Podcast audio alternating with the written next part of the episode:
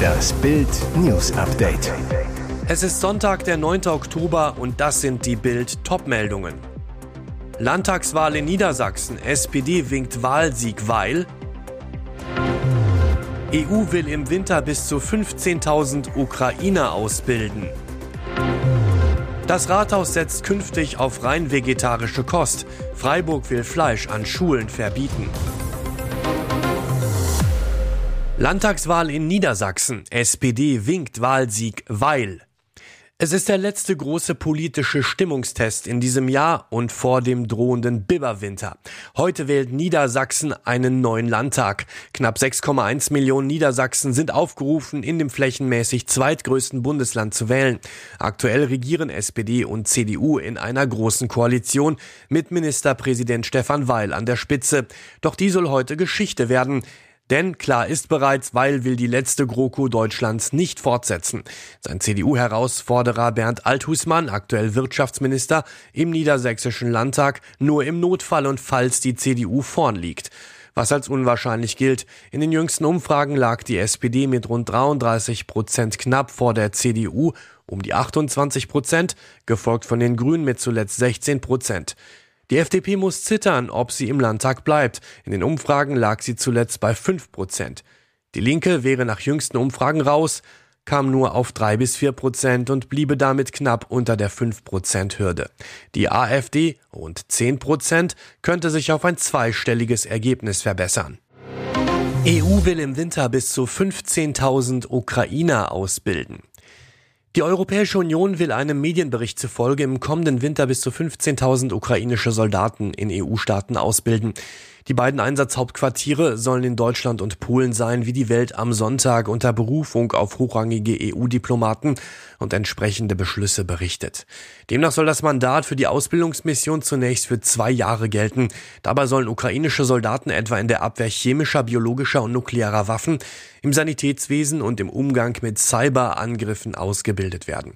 Auch die Ausbildung in militärischer Logistik, in der Instandsetzung von Waffen, im Häuserkampf und in Fragen der Luftverteidigung sowie des Artillerieeinsatzes gehörten dazu. In dem zweiten Trainingskommando werde Deutschland in größerem Umfang spezielle Ausbildungseinheiten anbieten, beispielsweise Minenräumung oder Taktikschulungen. Es solle aber auch Lehrgänge in anderen EU-Ländern geben. Der Welt am Sonntag zufolge soll die neue Ausbildungsmission am 17. Oktober von den EU-Außenministern bei ihrem Treffen in Luxemburg beschlossen werden. Betrunkener Fahrer schwer verletzt, Auto kracht in Tankstellenshop. Dieser Unfall hätte ganz übel enden können. Spektakulärer Crash an der A661 bei Bad Homburg. Ein Mann krachte in der Nacht auf Samstag mit seinem Mercedes in den Verkaufsraum einer Tankstelle. Der 28-Jährige wurde schwer verletzt. Nach ersten Erkenntnissen der Polizei war der Fahrer zu schnell unterwegs gewesen und betrunken. Ein Atemalkoholtest habe ein Promille ergeben. Deshalb wurde dem Mann für eine weitere Untersuchung Blut entnommen. Glück im Unglück. Außer dem Fahrer wurde niemand verletzt. Der 28-Jährige kam in ein Krankenhaus. Die Polizei ermittelt nun wegen Fahrens unter Alkoholeinfluss und gefährlichen Eingriffs in den Straßenverkehr. Straßenverkehr. Der Schaden an der Tankstelle beläuft sich laut Polizei auf 100.000 Euro, der am Auto auf 50.000 Euro. Das Rathaus setzt künftig auf rein vegetarische Kost. Freiburg will Fleisch an Schulen verbieten. Putengulasch, Fischragout, Cevapcici. Diese Mittagessen standen in dieser Woche an den Grundschulen und Kitas in Freiburg auf dem Speiseplan. Das soll sich jetzt ändern. Die Schulverwaltung plant ab dem kommenden Schuljahr nur noch vegetarische Gerichte anzubieten. Bislang konnten die Eltern zwischen mehreren Menüs vegetarisches Fleisch oder Fisch auswählen. Aber nun Fleischverbot in den Schulküchen. Der Plan sorgt für Empörung. Eltern wie Sandra Schwenninger sind entsetzt. Ihr Sohn Jakob spielt Fußball, die Mutter. Die Kinder brauchen für ihre Entwicklung doch eine ausgewogene Ernährung. Und dazu gehört meiner Meinung nach auch tierisches Protein. Auch der Gesamtelternbeirat in Freiburg schimpft. Vizevorsitzender Sebastian Kölsch. Eine Umfrage unter 1030 Eltern hat ergeben, dass sie zum größten Teil nichts gegen vegetarische Ernährung haben.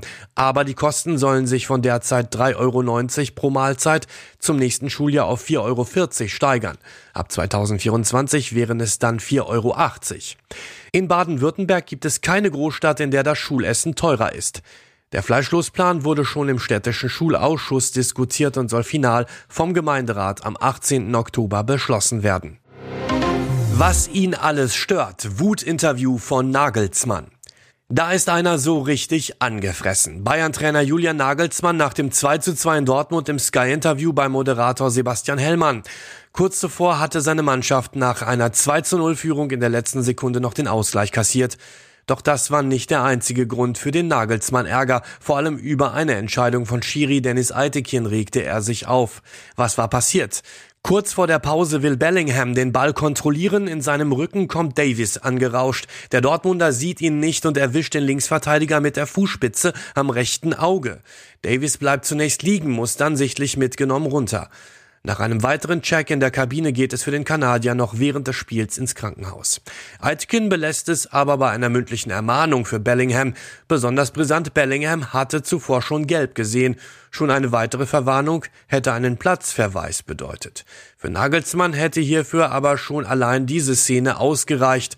Vor vier Monaten hatten wir eine Schulung, da haben sie uns erzählt, dass ein Tritt ins Gesicht glatt rot ist, sagt der Bayern-Trainer. Alles zum Wutinterview gibt's auf Bild.de. Und jetzt weitere wichtige Meldungen des Tages vom Bild Newsdesk. Die Krimbrücke ist kaputt und wer auch immer hinter ihrem teilweisen Einsturz steckt, es ist klar, er setzt Kriegsherr Putin mächtig unter Druck. Die russen Propagandisten überschlagen sich bereits in Racheforderungen und erinnern den Kreml daran, womit er selbst gedroht hatte für den Fall eines solchen Angriffs.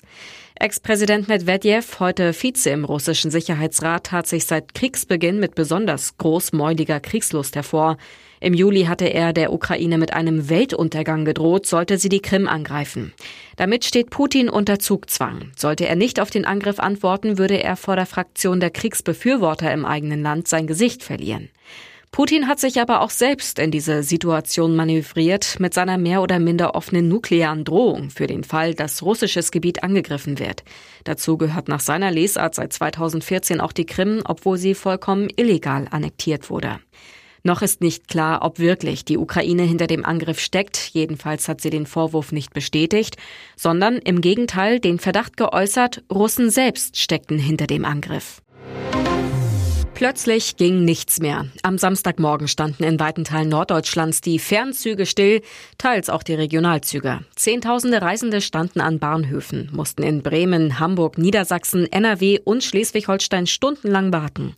Ausgerechnet zum Herbstferienbeginn in Hamburg und Schleswig-Holstein. Jetzt steht fest, der Grund war Sabotage, mutwillige Zerstörung. Bundesinnenministerin Nancy Faeser sagte, wir müssen von vorsätzlichen Taten ausgehen. Auch Bundesverkehrsminister Volker Wissing und die Bahn sprechen von Sabotage. Anfangs war die Bahn noch von einer technischen Störung an der Strecke ausgegangen. Aber wer waren die Täter? Ministerin Faeser sagte, die Hintergründe der Tat sind noch unklar, die Bundespolizei ermittelt mit Hochdruck. Die Ermittler gehen nach Bild am Sonntag Informationen davon aus, dass zwei Einzeltäter oder Tätergruppen die Anschläge verübten. Sie durchtrennten erst mehrere Kabelstränge in Herne in NRW und dann auch in Berlin. Fest steht, die Täter waren Profis. Sie wussten genau, welche Kabel sie kappen mussten, um maximalen Schaden anzurichten. Ihre Welt ist pink, grell und immer etwas chaotisch. Doch hinter dem blond gefärbten Shop von TV-Star Daniela Katzenberger stecken ernste Gedanken und überraschenderweise eine ganz besondere Angst. Katzenberger gesteht in Bild am Sonntag, ich habe seit meiner Kindheit eine unglaubliche Panik, arm zu sein. Das alles kommt in der aktuellen Lage mit steigenden Strom- und Lebensmittelpreisen wieder doppelt und dreifach in mir hoch. Daniela erklärt, was damals los war. Wir hatten einfach echt wenig Kohle. Meine Mutter war mit drei Kindern alleinerziehend. Wir lebten in einer Sozialwohnung, hatten oft nicht mal genug Geld für die nächste Stromrechnung. Die Katze ist ein Arbeitstier und hinter den Kulissen ultra diszipliniert. Bei Instagram hat sie 2,1 Millionen Follower, neben ihrer Doku-Soap bei RTL 2 eine ihrer Haupteinnahmequellen. Dahinter stecken knallharte Verträge mit großen Marken, für die sie wirbt und damit Geld verdient. Dass sie sich von ihren Gagen nie ein großes Haus gekauft hat, empfindet sie in der aktuellen Situation als Erleichterung. Mit Ehemann Lukas Cordalis und Tochter Sophia lebt Daniela immer noch in einer Mietwohnung auf Mallorca. Schlimme Szenen beim Saisonfinale der DTM in Hockenheim. David Schumacher, Sohn von Ex-Formel-1-Pilot Ralf Schumacher, musste nach einem fürchterlichen Crash beim Samstagsrennen des Finalwochenendes ins Krankenhaus eingeliefert werden. Was war da passiert? 15 Minuten nach Rennstart crashte Mercedes-Pilot David Schumacher mit Porsche-Fahrer Thomas Preining auf einer Gerade. Beide verloren mit Topspeed die Kontrolle und schlugen heftig in eine Mauer ein. Zur Untersuchung wurde Schumi Junior in ein Krankenhaus gebracht. Seine Mutter Cora gibt auf Instagram allerdings Entwarnung. Sohn David ist wohl auf und hat sich nicht schlimmer verletzt. Cora geht allerdings auf Fahrer Preining los, der die Schuld für den Crash bei David Schumacher sucht. Preining selbst hatte Oversteering und hatte sein Auto nicht im Griff. Es ist ja immer einfacher, die Fehler bei anderen zu suchen, schrieb Cora weiter. Besonders schlimm bei dem Vorfall verletzt wurde der Schweizer Rolf Ineichen. Er musste nach dem Horrorcrash mit Verdacht auf eine Rückenverletzung im Heli direkt von der Strecke ins Krankenhaus in der Nähe des Hockenheimrings geflogen werden. Weitere spannende Nachrichten, Interviews, Live-Schalten und Hintergründe hört ihr mit Bild TV Audio. Unser Fernsehsignal gibt es als Stream zum Hören über TuneIn und die TuneIn-App auf mehr als 200 Plattformen, Smart Speakern und vernetzten Geräten.